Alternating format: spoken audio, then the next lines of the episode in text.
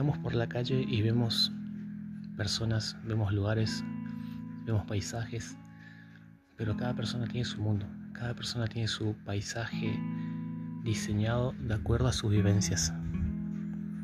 En ser humano voy a enfocarme en lo que es, lo que son en realidad las relaciones amorosas.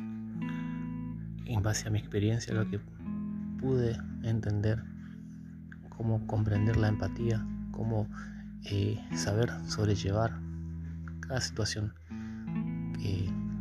porque cada persona es distinta. Y en ser humano vamos a exponer esos complejos y esas virtudes de las personas para poder sobrellevar una buena relación.